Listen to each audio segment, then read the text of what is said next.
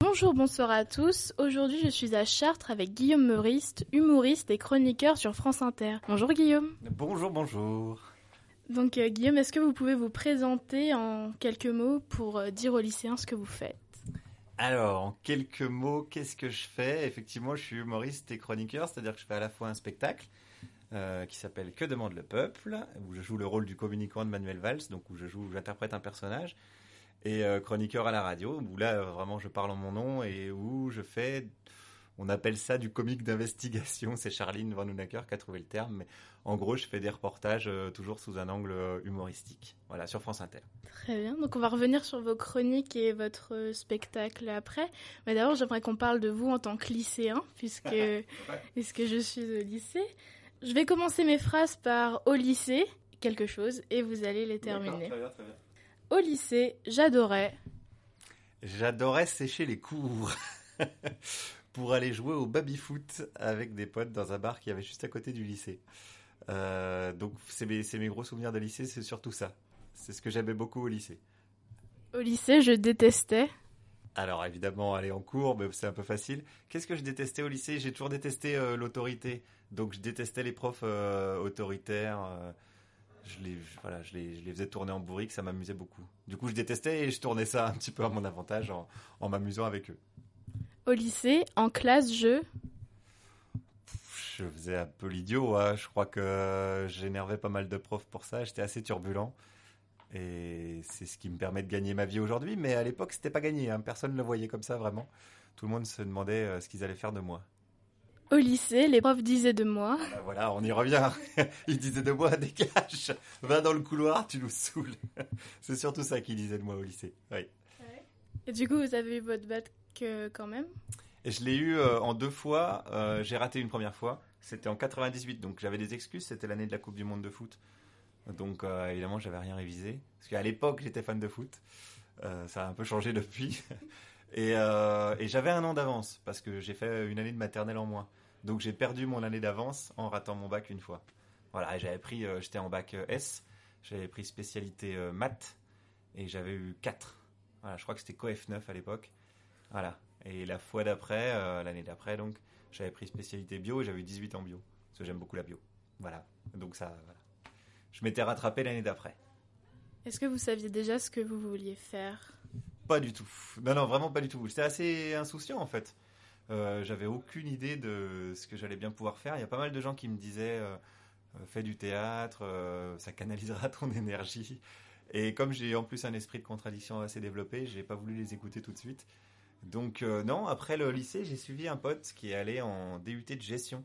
Donc euh, j'ai un DUT de gestion, figurez-vous, ce qui paraît assez improbable. Et ça, c'était donc du coup à Besançon. Moi, je suis né à, la campagne, de la campagne profonde, euh, en Haute-Saône. Donc j'ai fait deux ans d'études après à Besançon. Mais c'était vraiment, c'était pas prémédité quoi. Hein. C'était pas une grosse volonté de ma part de faire de la comptabilité, par exemple. C'était pas un rêve de gosse. Du coup, comment vous vous êtes retrouvé humoriste Eh ben, euh, je me suis pas d'abord retrouvé tout de suite humoriste. Euh, il se trouve que après avoir fait donc deux ans d'études, je suis parti à Aix-en-Provence une année pour euh, faire une licence d'administration publique que j'ai ratée. Et quand je suis arrivé à Aix au tout début de l'année scolaire, donc en septembre, c'était septembre 2001. euh, du coup, c'est facile à retenir. Je me suis dit bon, allez l'année prochaine, il faut vraiment que je fasse quelque chose de ma vie, un truc qui me plaît, qui me botte vraiment. Et comme il y avait toujours cette idée de théâtre euh, qui, me revenait souvent aux oreilles, je me suis dit je vais tenter le coup. Et donc euh, l'année encore d'après, donc 2002, euh, je suis venu à Paris. voilà, j'ai déménagé à Paris. J'ai trouvé des petits boulots que je faisais la journée et je faisais des cours de théâtre le soir. Et donc j'ai pas tout de suite été humoriste, mais j'ai d'abord fait une vraie formation de comédien, comme on dit, au cours Florent. Et puis après, comme j'étais toujours un peu voilà le pitre de la classe, euh, j'ai commencé à cogiter à est-ce que j'en ferais pas un spectacle solo, un one-man show donc. Et ça, c'est arrivé bien des années plus tard, en 2007. Mais avant, j'ai tout un, un cursus euh, de comédien où j'ai fait euh, des pièces, des mises en scène, j'ai fait un peu de théâtre de rue avec un pote qui avait une compagnie de théâtre de rue. Et voilà, et seulement après, donc 2007, j'ai écrit mon premier spectacle. Et on peut dire que là, du coup, j'étais humoriste vraiment plus que comédien. Le premier spectacle. Vous pouvez nous en parler un petit peu? Oui, alors il y a une anecdote qui est assez marrante, qui n'était pas hyper marrante sur le coup, mais c'est que mon premier spectacle, je l'ai appelé Annulé. Euh, parce que c'était l'histoire d'un spectacle qui s'annulait. Et donc du coup artistiquement ça collait tout à fait, sauf que c'était un échec commercial puisque les gens ils voyaient, même sur internet c'était marqué Guillaume Meurice annulé. Donc en fait il venait pas. Voilà, donc euh, mauvaise idée. Euh, j'ai gardé le titre je crois 3-4 mois, après j'ai changé.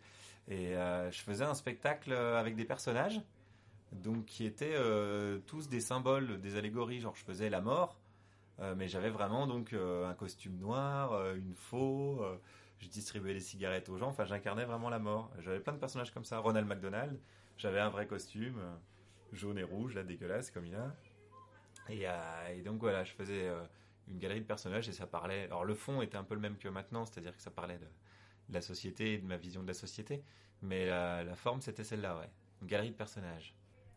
Et aujourd'hui, votre spectacle Que demande le peuple en tournée dans toute la France Qu'est-ce qu'il ce raconte? Est-ce que vous avez trouvé une, réponse à la question que demande le peuple Alors ça dépend des soirs, parce que c'est souvent le public du coup qui me donne la réponse, puisque le public est le peuple.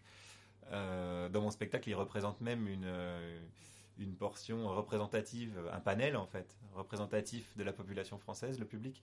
Donc je lui pose la question à un moment donné, c'est un peu la, partie interactive du spectacle. Euh, alors là, c'est une nouvelle forme, puisque j'incarne un seul personnage qui est plus une allégorie du coup, qui est un vrai personnage du réel, qui est le communicant de Manuel Valls, du Premier ministre. Donc qui vient faire un petit peu le lien entre donc ce public, ce peuple, et nos dirigeants. C'est-à-dire qu'il est mandaté par euh, Manuel Valls et le gouvernement pour aller à la rencontre euh, du peuple français, pour recueillir un peu ses doléances, pour essayer de réconcilier les gens, pour renouer le dialogue. Voilà, il est, il est en mission, en fait, ce personnage. Vous trouvez ça dommage que ce soit un personnage ah, le communicant de Manuel Valls, il existe, ils sont même plusieurs. Mais est-ce qu'il fait comme vous, du coup? Non, alors euh, je crois, il va pas sur le terrain du tout. C'est les communicants des hommes politiques, souvent des, des gens de l'ombre qui aiment pas trop se montrer. Donc non, non, oui, ça c'est vrai que pour le coup c'est assez fictionnel. Mais euh, oui, les communicants existent en vrai. D'ailleurs, c'est un poison de la démocratie puisque c'est eux qui manipulent, qui tirent les ficelles euh, et qui qui aident à cacher une partie de la réalité, puisque la communication finalement c'est ça. Hein. Euh, et ce qui est marrant aussi pour l'anecdote, c'est que je l'ai rencontré en vrai, ce mec, euh, à la sortie d'une matinale de France Inter où Manuel Valls était invité et où euh, le présentateur, à la fin de ma chronique, a dit ben, Guillaume Meurice, qu'on retrouvera, je sais plus où je jouais, à tel endroit, il joue le rôle du communicant de Manuel Valls que nous recevrons à 8h20. Et en sortant du studio, il était là. Alors du coup, j'ai discuté un peu avec lui. Donc ouais, il est, il existe. Je crois qu'ils sont plusieurs, mais il y a vraiment, il en a un principal et puis après ils sont une équipe. Quels sont les thèmes qui vous intéressent, les sujets, les grands sujets que vous aimez aborder? Euh, Les grands sujets, est-ce qu'il y a des grands sujets? Euh, Moi, tout ce qui passe par euh, l'actualité et tout ce qui sont les sujets de société m'intéresse, quoi, donc, est-ce qu'il y en a qui se démarquent? Ben, Là, en ce moment, l'écologie, puisque c'est vraiment un enjeu vital, quoi, par définition. Donc oui, l'écologie. Alors, c'est pas des thèmes que j'aborde forcément dans mon spectacle, mais dans mes chroniques, là, en ce moment, beaucoup, parce qu'il va y avoir la COP 21, etc et qu'on va beaucoup en parler. Euh, mais est-ce que c'est dans mon spectacle ou en général? En général. En général, oui, en ce moment, voilà, l'écologie. Euh, bah après, le rapport du, enfin, ce qu'on peut appeler la démocratie, quoi, le rapport des gens à la démocratie, pourquoi les gens vont plus voter, euh, les rapports de force et les rapports de pouvoir. Est-ce que c'est aujourd'hui la politique qui guide la société ou est-ce que c'est l'économie? Voilà, si on veut définir des grands thèmes, c'est cela qui m'intéresse. Mais après, je suis intéressé par tout ce qui se passe dans la société et par tout ce qui m'entoure ce qu'on peut lire dans les journaux et voilà. Et même aller plus loin que ce qui se passe dans les journaux essayer d'aller c'est pour ça que je fais des petits reportages à la radio aussi et que j'adore ça. C'est d'aller sur le terrain et de constater voilà, de voir ce qui se passe. Vous voyez ce qui se passe et vous trouvez souvent euh, des choses très intéressantes mais toujours avec un, regard je dirais bienveillant en fait. Parce que c'est c'est mettre les gens en face de leurs contradictions mais c'est jamais méchant. Je trouve que c'est très agréable d'écouter vos chroniques par rapport à ça. Qu'est-ce que vous pourriez dire de vos chroniques? Pourquoi vous faites des chroniques? Ben, C'est un peu complémentaire, parce que la scène, voilà, j'interprète un personnage de, fiction, et dans mes chroniques, je, donne de ma propre personne pour aller interroger les gens, donc c'est assez complémentaire. Euh, ça m'apporte aussi pas mal humainement, parce que c'est vrai que comme j'ai des convictions qui sont assez euh, euh, déterminées et définies, les confronter à la réalité, parfois ça permet de voir que la situation est plus complexe que ce que j'avais pensé. Euh, voilà, quand tu interroges quelqu'un que t'aimes pas du tout et que finalement c'est un humain en fait, le mec que tu interroges. Donc euh, forcément, peut-être que tu vas apercevoir qu'il est un peu paumé, que le gars n'est pas à sa place, que s'il dit telle ou telle chose, il va se faire virer, que c'est pas forcément lui qui a le pouvoir. Ça, ça m'apprend, euh, je dirais, ça m'assagit, mais pas dans le sens où je suis moins révolté, mais j'en veux moins aux humains qu'au système qui, les, qui les lie en fait, qui les, qui les lie dans le sens qui les empêche de, de se rebeller quoi. Donc c'est pour ça que j'essaie de voir les contradictions, d'essayer de, j'essaie de fouiller tout ça pour essayer de, de, démontrer que tout ça est absurde en fait. Que beaucoup de gens vivent dans la peur, euh, mais ce qu'on peut comprendre quoi. Ils ont peur de se faire virer, ils ont peur de ce qu'on va penser d'eux. On vit vachement dans une société comme ça, et c'est ça qui m'intéresse d'aller voir quelqu'un et finalement lui dire par mes questions, franchement, je suis pas dupe en fait. Soit t'es paumé, soit t'es en train de mentir parce que c'est ton boulot de mentir. Mais euh, j'aime bien ce côté euh, d'essayer de pas être dupe, quoi. Je considère qu'il y a deux catégories de personnes. Il y a vraiment les gens qui sont qui sont bêtes. Et alors là, euh, je sais pas, si tu vois Nadine Morano, t'as beau lui expliquer que ce qu'elle dit c'est des conneries, en fait, elle est sincèrement idiote. Donc elle croit vraiment, elle, elle est, persuadée qu'elle a raison. Donc ça c'est bon, c'est un côté fascinant, mais mais la majorité des gens qui vont te dire ces trucs-là ne le pensent même pas vraiment, quoi. Il y a même des gens au Front National, euh, ils, ils, pensent même pas ce qu'ils disent, quoi. C'est juste des questions d'intérêts euh, électoraux, etc. Donc il y a une phrase que j'aime bien, c'est euh, c'est difficile de réveiller quelqu'un qui dort, c'est impossible de réveiller quelqu'un qui fait semblant de dormir. moi je croise beaucoup de gens qui font semblant de dormir, qui jouent un rôle dans la vie en disant ouais mais moi je suis comme ça et tout et moi je dis mais on est entre nous alors qu'il y a un micro tu vois mais entre nous je dis franchement t'es pas comme ça je le sais c'est pas la peine de de continuer à jouer. C'est pour ça que je suis, je suis jamais agressif en fait. Bon, déjà parce que je ne suis pas par nature, mais en plus parce que je me dis, euh, bon allez, à, vous et allons boire un coup, tu vois. Passe à autre chose. Euh, c'est pas, pas une vie de vivre dans le mensonge tout le temps, quoi. Donc ouais, c'est ce que j'essaie de faire. Bah, bon, et après, je le fais en m'amusant parce que ça m'amuse beaucoup. Comment est-ce que vous choisissez vos sujets de chronique? Parce que c'est très divers. Des médiums euh, à l'opinion de Bernard Tapie à Marseille. Comment est-ce que vous choisissez? Ben alors c'est assez divers aussi dans mes choix. Euh, je fais en fonction beaucoup de l'actu quand même, de ce qui se passe dans l'actu. Euh, Bernard Tapie à Marseille, c'est parce que j'ai joué avec Aix-en-Provence et je me suis dit tiens, est-ce que je pourrais faire quelque chose à Marseille? Après je me suis dit c'est vrai qu'il y a Bernard Tapie euh, qui est vachement aimé là-bas, donc voilà j'y suis allé parce que j'étais là-bas. Je suis pas allé exprès quoi, parce que je jouais mon spectacle à côté. Les médiums c'est parce que c'était la fête des morts. Je me suis dit Comment je peux traiter la fête des morts? Ben, En appelant directement des gens qui parlent avec des morts. Euh, après, il y a des grands thèmes d'actualité. Bon, bah, la COP 21 qui va avoir lieu, c'est sûr que je vais y aller. Euh, là, il y a les meetings pour les régionales, donc à chaque fois que j'en vois un et que je peux y aller, j'y vais. Donc c'est surtout, surtout l'actu hein, qui, qui, détermine ce que je fais. Ouais, ouais c'est vraiment ça. Et puis voilà, quand je vais. Euh, alors là, j'ai pas le temps de faire un reportage à Chartres parce que je repars ce soir juste après le spectacle. Mais sinon, j'aurais sûrement, certainement été fouiné en centre-ville ou voir ce qui se passe, ouais. Euh, comment est-ce que vous voyez évoluer euh, après votre spectacle, les chroniques, continuer, faire un autre spectacle?